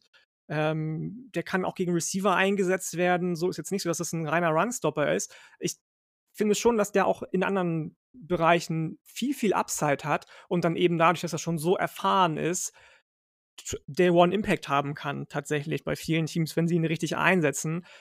Ich habe auch gedacht am Anfang so: „Na, okay, ich sehe jetzt hier viel nur bam, bam, bam, rauftackeln, rauftackeln, rauftackeln.“ Aber am Ende habe ich dann doch deutlich mehr gesehen, was mir sehr, sehr gut gefallen hat, weswegen meine Nummer 4 an Nick Bolton aus der SEC geht. Ja, ja, wie gesagt, ich irgendwie ich hätte mir auch gewünscht, den da hinzupacken in die Top 5, weißt du? So, also, weil der macht halt richtig Laune, der spielt mit so viel Einsatz und, ah, ja, das ich weiß nicht, ich habe mich irgendwie schwer getan damit, aber auch hier, ne, also grade zwischen 8 und 6 ist auch wieder das sind halt auch wieder Nuancen. Tony Fields ist auch sicherlich 'n risky Pick da 'n bisschen höher, ehrlich gesagt, weil der halt vielleicht geht das auch völlig in die Hose. Also, ja, finde ich vollkommen legitim. So. Weiß man Ich nicht. gehe jetzt mal davon nicht. aus stark davon aus, dass wir die gleiche Top 3 haben Ich und denke doch. Kann mir sogar vorstellen in der ich gleichen Reihenfolge. Äh, da bin ich jetzt mal gespannt, ob wir die gleiche Reihenfolge haben. Ähm und ich finde tatsächlich ich muss sagen, dass hm, vom Talent her, den ich jetzt der der Letzte, den würde ich auch in Runde 2 noch ziehen, aber ich fände es okay, wenn alle 3 in Runde 1 gehen. Da hätte ich kein Problem mit. Ich bin bei 3 oder auf Position 3 bei Zaven Collins von Tulsa. 6'4", 260 Pfund. Einfach nur mal drüber nachdenken. Also, Eigentlich diese gebaut für Länge Tight End, also Wahnsinn. Ja, das ist halt 'n richtiges Viech. Und dann dann ist aber das Ding, wenn man das hört, denkt man sich erst mal: „Ja, okay, mit 6'4", 260, so richtig schnell bewegen kann er sich damit nicht.“ Aber das ist eben das Ding. Das ist halt jemand, der hat 'ne ganz besondere Size für 'nen Linebacker und passt halt aber auch zu dem modernen Linebacker. Der hat super Athletik, ganz, ganz tolle Pursuit, der ist stark in Coverage, der spielt gute er hat gute Instinkte, das ist 'n guter Run Defender. Sein Tackling ist besser geworden, aber noch 'n Problem. Also, das ist einfach die der große Punkt, wo ich sage: „Jo, das kann halt schon echt noch besser werden.“ Ähm, ja, genau, ich glaube, das ist so der der große Kritikpunkt. Der ist halt super beeindruckend als Gap Shooter. Also, der macht da teilweise echt heftige Plays im Backfield und das ist also Gap Shooting, wir sagen es heute tausendmal, aber das ist eine der Sachen, die ich bei Linebackern am allerspaßigsten finde, wenn die da so durchschießen und so 'n geiles Play gegen den Running Back im äh, im im Backfield machen. Also, ohne Witz, das das gucke ich mir lieber an, als dass der Running Back 'n gutes Play selber macht. Also, das finde ich äh, das ich echt mega gut. Ähm, ja, er hat halt er könnte beim Tackling selber der könnte halt physischer sein. Der ist halt der hat halt so viel der ist halt 260 Pfund schwer und der ist halt nicht so physisch. Das ist eher so 'n Finesse-Spieler. Keine Ahnung. Gleichzeitig spannend als Blitzer und dann eben mit dieser Awareness, mit diesem Processing in Zo Zone Coverage. Äh, ich finde den schwer in Man Coverage zu evaluieren, weil der relativ wenig Plays da hatte, aber der hat 'n guten Drive auf den Ball und, ähm, beim in der Run Defense nimmt er hin immerhin gute Angles. Also, ich finde ihn teilweise noch etwas planlos da, aber er nimmt immerhin gute Angles und, ähm, ja, wie gesagt, also, da kann er noch besser werden, aber all das, was wir uns so unter 'nem modernen Linebacker vorstellen in der NFL, in Kombination mit diesen Maßen, die er mitbringt, das ist halt schon crazy. Ja, absolut. Ich habe es eben schon gesagt, du hast es eben schon gesagt, die Maße, die er mit sich bringt, für mich war das so 'n bisschen also, ich habe das Gefühl gehabt, das ist 'n Tight End, der in Coverage irgendwie eingesetzt wird. Super Mhm. krass. Der ist in der Run Run Defense gut, Coverage hast du eben schon angesprochen. Pass Rush ist da, könnte noch 'n bisschen bisschen besser sein. Ich mochte sehr, sehr gerne so seine Read and Reaction Processings, das war überragend. In Space ist der genauso überragend. Was mir 'n bisschen gefehlt hat am Ende, war sein Speed. So, also, Top-End-Speed hatte habe ich irgendwie nicht gesehen so. Das wird immer wichtiger in der modernen NFL, dass du auch als Linebacker schnell Mhm. bist, weil die ich habe es eben schon mal gesagt, Tight Ends auch immer athletischer und schneller werden. Aber ansonsten alles, was du gesagt hast, stimmt, ist da und, ähm, mit Recht in den Top 3. Ich habe den sogar tatsächlich auch mit First Round Grade, also, auch Okay. safe. Okay. Ja, ich habe aufgeschrieben, Burst und Speed nicht elitär, für seine Größe aber sehr gut. Ja, ja, kann man so kann man so stehen lassen. Ja, das ist halt das Ding, ne? Also, wenn du jemanden mit Sideline-to-Sideline-Speed haben willst, äh, irgendwo wird jemand mit 6'4", 260 Pfund Abstriche machen müssen, so. Das ist halt das Ding. Aber klar, wenn wenn man da jemanden will, dann haben wir, glaube ich, an 1 und 2 2 Kandidaten, die da 'n bisschen besser reinpassen. Ich denke auch.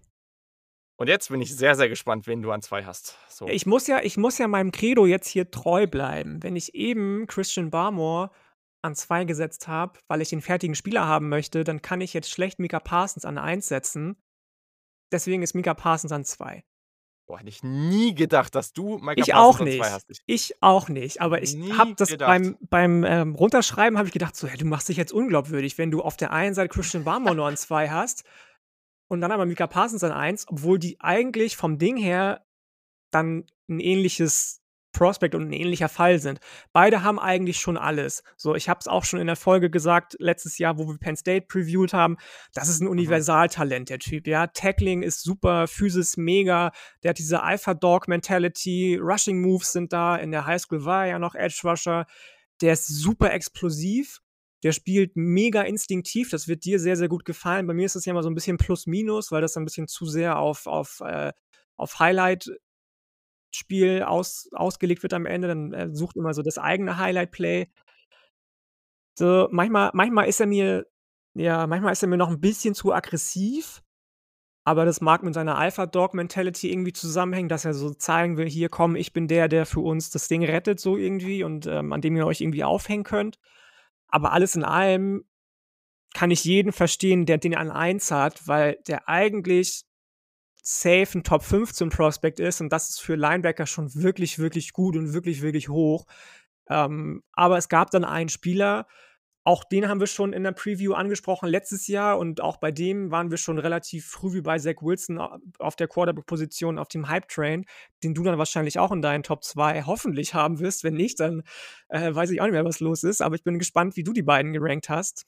Ähm. Ne, also, wir können gerne bei Micah Parsons bleiben, weil den habe ich an 2 und für mich tatsächlich es gibt da 2 Aspekte. Ich will gleich noch einen weiteren Aspekt ansprechen, der off-field ist. Ähm, aber es gibt halt also, für mich ist Micah Parsons klar die 2. Also, ich habe für mich ist das keine also, ganz, ganz viele und das haben wir ja auch neulich wir haben auf Instagram so 'n paar Umfragen gesehen gemacht und so und auch: „Was sind eure Lieblings-Defensivspieler?“ Und da haben wir ganz, ganz oft Micah Parsons gelesen. Ich verstehe das. Für mich ist Micah Parsons trotzdem ganz klar die 2. So, Okay, ähm so klar war's bei mir nicht tatsächlich. Okay, ja, fair. Aber also, für mich ist es so. Ähm, man darf sagen, wie viele Linebacker sind wirklich schneller als er? Ich glaube, das sind ganz, ganz, ganz, ganz wenige. Er ist gestern oder vorgestern, glaube ich, auch 'ne 4,3,6 oder 8 oder so was gelaufen. Das ist 'n unglaublicher Athlet, definitiv. Also, der hat 'ne gute Awareness, der ist aber nicht ahead of the play. Das ist nicht der hat halt vorm College auch nie Linebacker gespielt und das ist vielleicht auch was, was man dann noch merkt. Aber ja, also, der hat halt sein seine Instinkte, okay, aber sein Processing Speed und so was, das ist sicherlich etwas ich würde es nicht als Schwäche bezeichnen, aber da ist er halt nicht richtig gut. Und we wenn er das aber auch noch richtig könnte, dann wäre das natürlich irgendwann auch 'n bisschen absurd. Also, ja, das, äh, ist irgendwann dann natürlich auch zu crazy. Das ist halt 'n ga richtig, richtig nicer Tackler. Der ist unglaublich dominant als Runstopper, der spielt so aggressiv, äh, der du hast es gesagt, der könnte noch 'n bisschen geduldiger werden. Frame, Athletik, alles da, brauchst du nix sagen. Der hat auch das Potenzial, um 'n absoluter Gamechanger zu sein. Relativ wenig Erfahrung als Cover-Linebacker.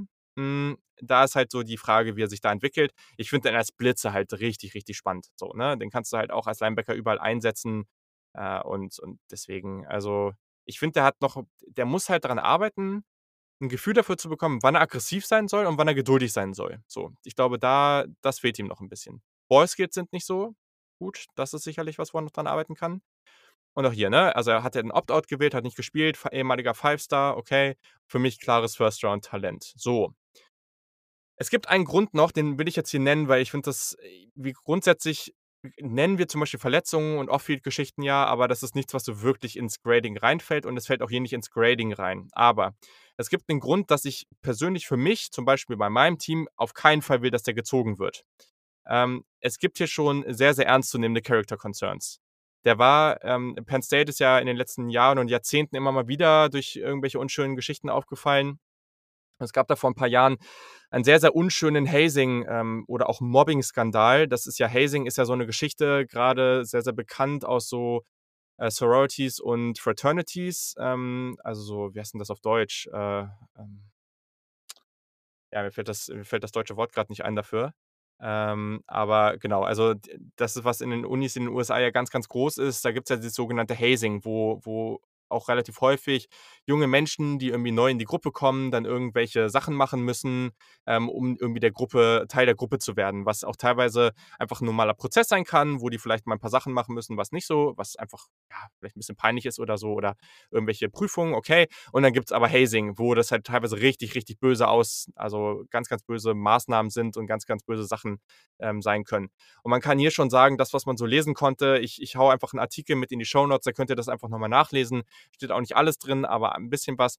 Da war, ähm, da war Micah Parsons wohl so der, ich weiß nicht, wie es da drin stand, aber auf jeden Fall so einer der, der maßgeblichen Teilnehmer oder Leader dieser Gruppe, die, die dieses Hazing da mitbetrieben haben. So, und das ist natürlich was, was eigentlich echt überhaupt nicht fit geht.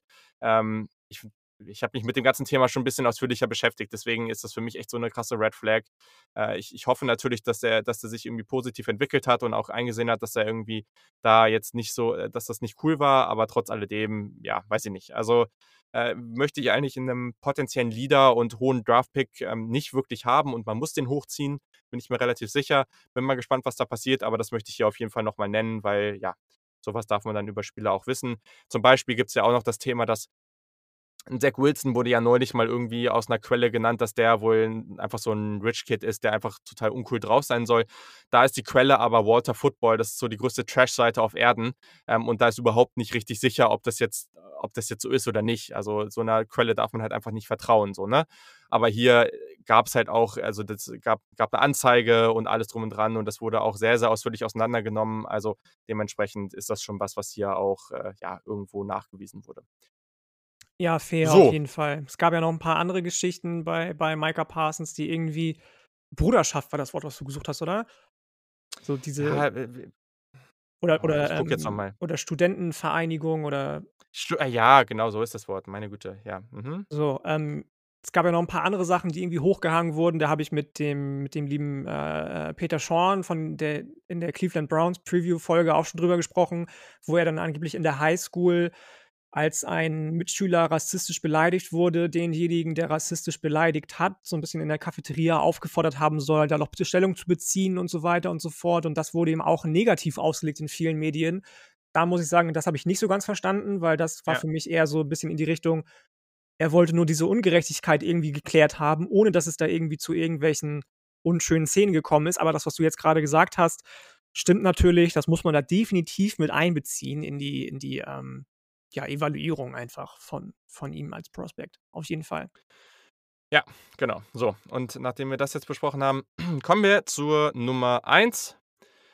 Und das ist jemand mit einem auch sehr, sehr witzigen Namen. Das ist Jeremiah Owusu Koromor, aka Wu, aka Jock, äh, als, als Abkürzung für das JOK aus den, aus den drei Namen praktisch von Notre Dame, der den habe ich sogar als All-Pro Mid-Level, also ja, einer der höchsten Grades, die ich bisher so vergeben habe. Ich bin mal gespannt, wo der am Ende auf dem Big Board landet. Aber ich glaube, Top 15 bis Top 10 ist relativ wahrscheinlich.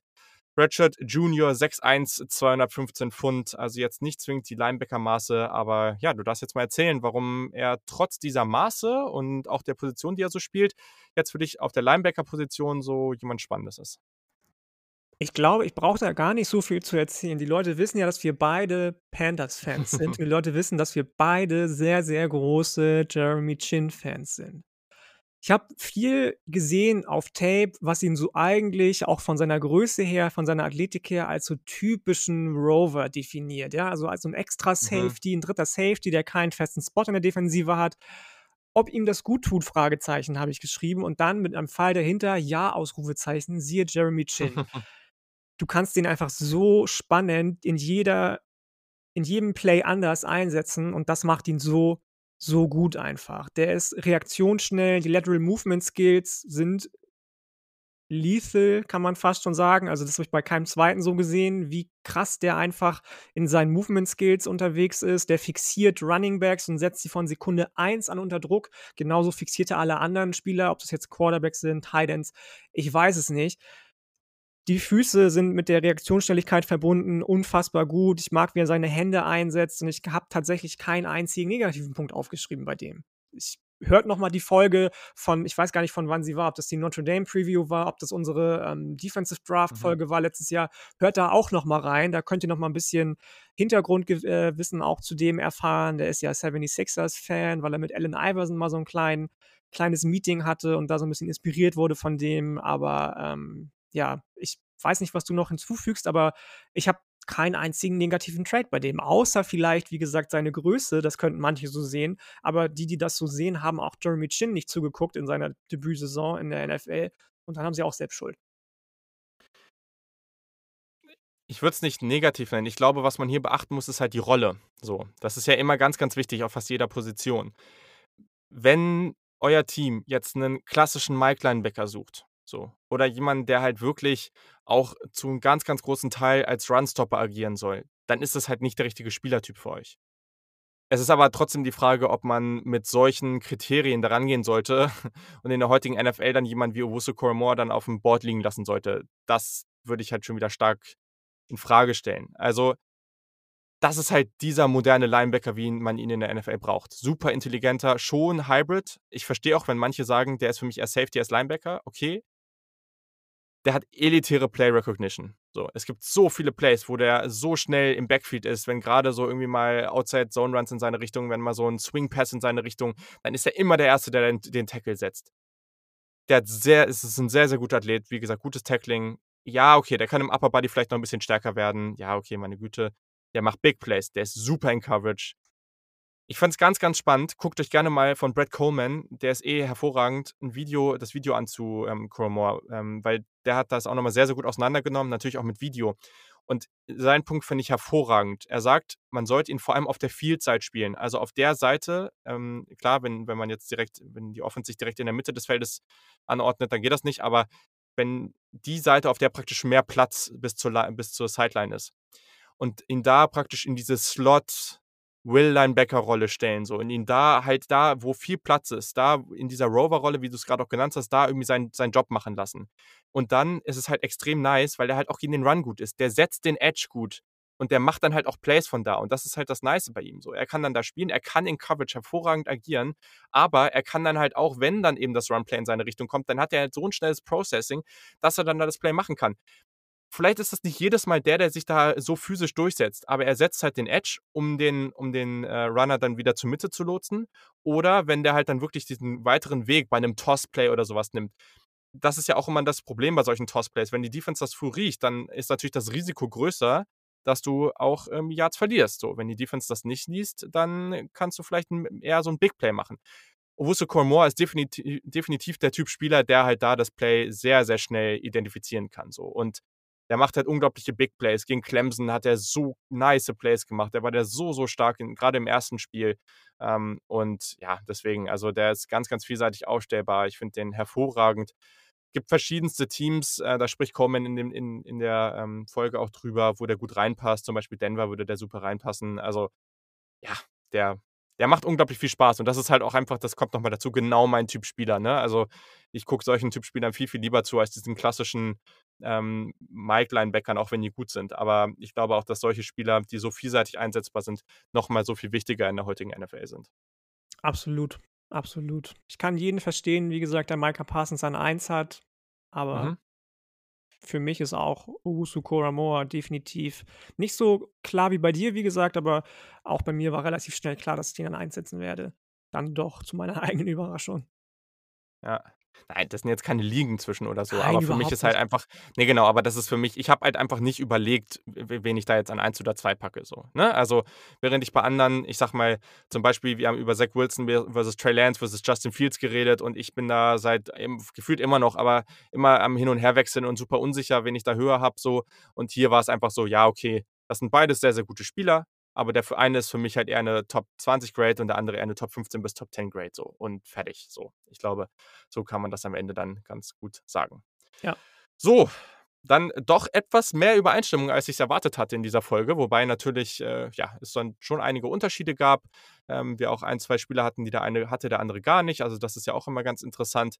Deswegen fand ich auf jeden Fall gelungen. Ich hoffe, euch hat das Spaß gemacht. Ähm, und nächste Woche geht es dann ja äh, sportlich weiter, ne? Also was, was steht nächste Woche an? Nächste Woche Ich weiß gar nicht so genau, was steht nächste Woche an? Machen wir schon, machen wir schon äh, Titans und Interior O-Line oder machen wir erstmal. Ja. Ja, ne? Doch. Schon, würde ich sagen. Ja. ja. Und äh, dann die Woche drauf haben wir noch eine kleine Special-Folge für euch. Das stimmt. Da freue ich mich schon das sehr stimmt. drauf. Ich auch, ich auch. Also vor jetzt auch dem, vor dem Mailback wird es dann, wie gesagt, man will es ja nie zu früh announcen, weil man weiß ja nicht, bei gewissen Gästen können die auch nochmal abspringen. Das ist ja auch völlig legitim, wenn mal irgendwas dazwischen kommt. Aber ja, potenziell haben wir einen sehr, sehr niceen Gast am Start, auf den ich mich auch extrem freue. Hätte ich so nicht mitgerechnet, dass das klappt. Ähm, aber genau, nächste Woche kommen dann Kyle Pitts und Co. Und da haben wir auch nochmal einen richtigen Elite-Spieler und in der Interior Offensive Line auch eine sehr spannende und relativ tiefe Position, glaube ich. Also da kommt noch einiges auf euch zu. Abschließend so, noch ganz, ganz aus? wichtig. Supporter genau, abschließend ist ja ich noch. Bald. Ja, hast recht, genau. Wie eben gesagt, äh, Tight Ends, also wer da auch noch dabei sein will und wer jetzt eben bei den Saturday Kickoff Draft Memos am Start sein will, der einfach, äh, einfach gerne Supporter werden für relativ wenig Geld, wenn ihr das wollt. Und dann, ja, könnt ihr da auch mit dabei sein. Genau. Sonst wollte noch sagen, es ist relativ sicher, dass wir unsere Live-Draft-Coverage über den Discord-Server machen. Ganz entspannt, wir schicken da im April was rum, dann könnt ihr euch da, könnt ihr da alle rein. Ich habe schon, schon relativ viele Anfragen bekommen von Leuten, die da gerne schon rein wollten. Wir schicken das dann alles rum, dann habt ihr ganz viel Zeit, um euch da äh, zu registrieren und blablablub oder um da halt reinzukommen. Und dann machen wir das alles ganz entspannt und dann wird das richtig cool. Und das letzten Punkt wollte ich nochmal sagen, ist ein bisschen untergegangen, untergegangen in letzter Zeit. Wir haben ja auch Merchandise, also für alle, die neu dazugekommen sind und die Bock drauf haben. Wir haben Saturday Kickoff Merchandise, also gibt es auch einfach einen Link unten in den Show Notes. Ich glaube, das ist getshirts. Jetzt muss ich hier äh, de oder com. Jetzt nicht, dass ich hier was Falsches sage. Ähm, es ist .de, also getshirts.de slash Saturday Kickoff. Da könnt ihr das finden. Gibt es T-Shirts, gibt es Pullis, gibt es Tassen. Vielleicht gefällt euch ja was. Das würde uns freuen. Schickt uns auf jeden Fall ein Foto, wenn ihr, wenn ihr was Nices bestellt. Da freuen wir uns immer sehr drüber. Und dann war es das jetzt auch, oder? Ich glaube, wir haben jetzt gut anderthalb Stunden fast wieder hier ja. rumhantiert und das ist definitiv den Defensive Tackles und den Linebackern gerecht geworden, würde ich sagen. Hervorragend, hervorragend. Ja, hat wieder viel Spaß gemacht. Ich hoffe euch auch. Lasst uns gerne Feedback da. Schreibt auch gerne eine Review auf Apple Podcast. Da freuen wir uns sehr drüber. Folgt uns auf Spotify. Da werden die Follower auch immer mehr. Das ist sehr, sehr cool zu sehen. Und in diesem Sinne wünschen wir euch ein hervorragendes Wochenende und bis zum nächsten Mal. Tschüssi. Bis dann. Ciao.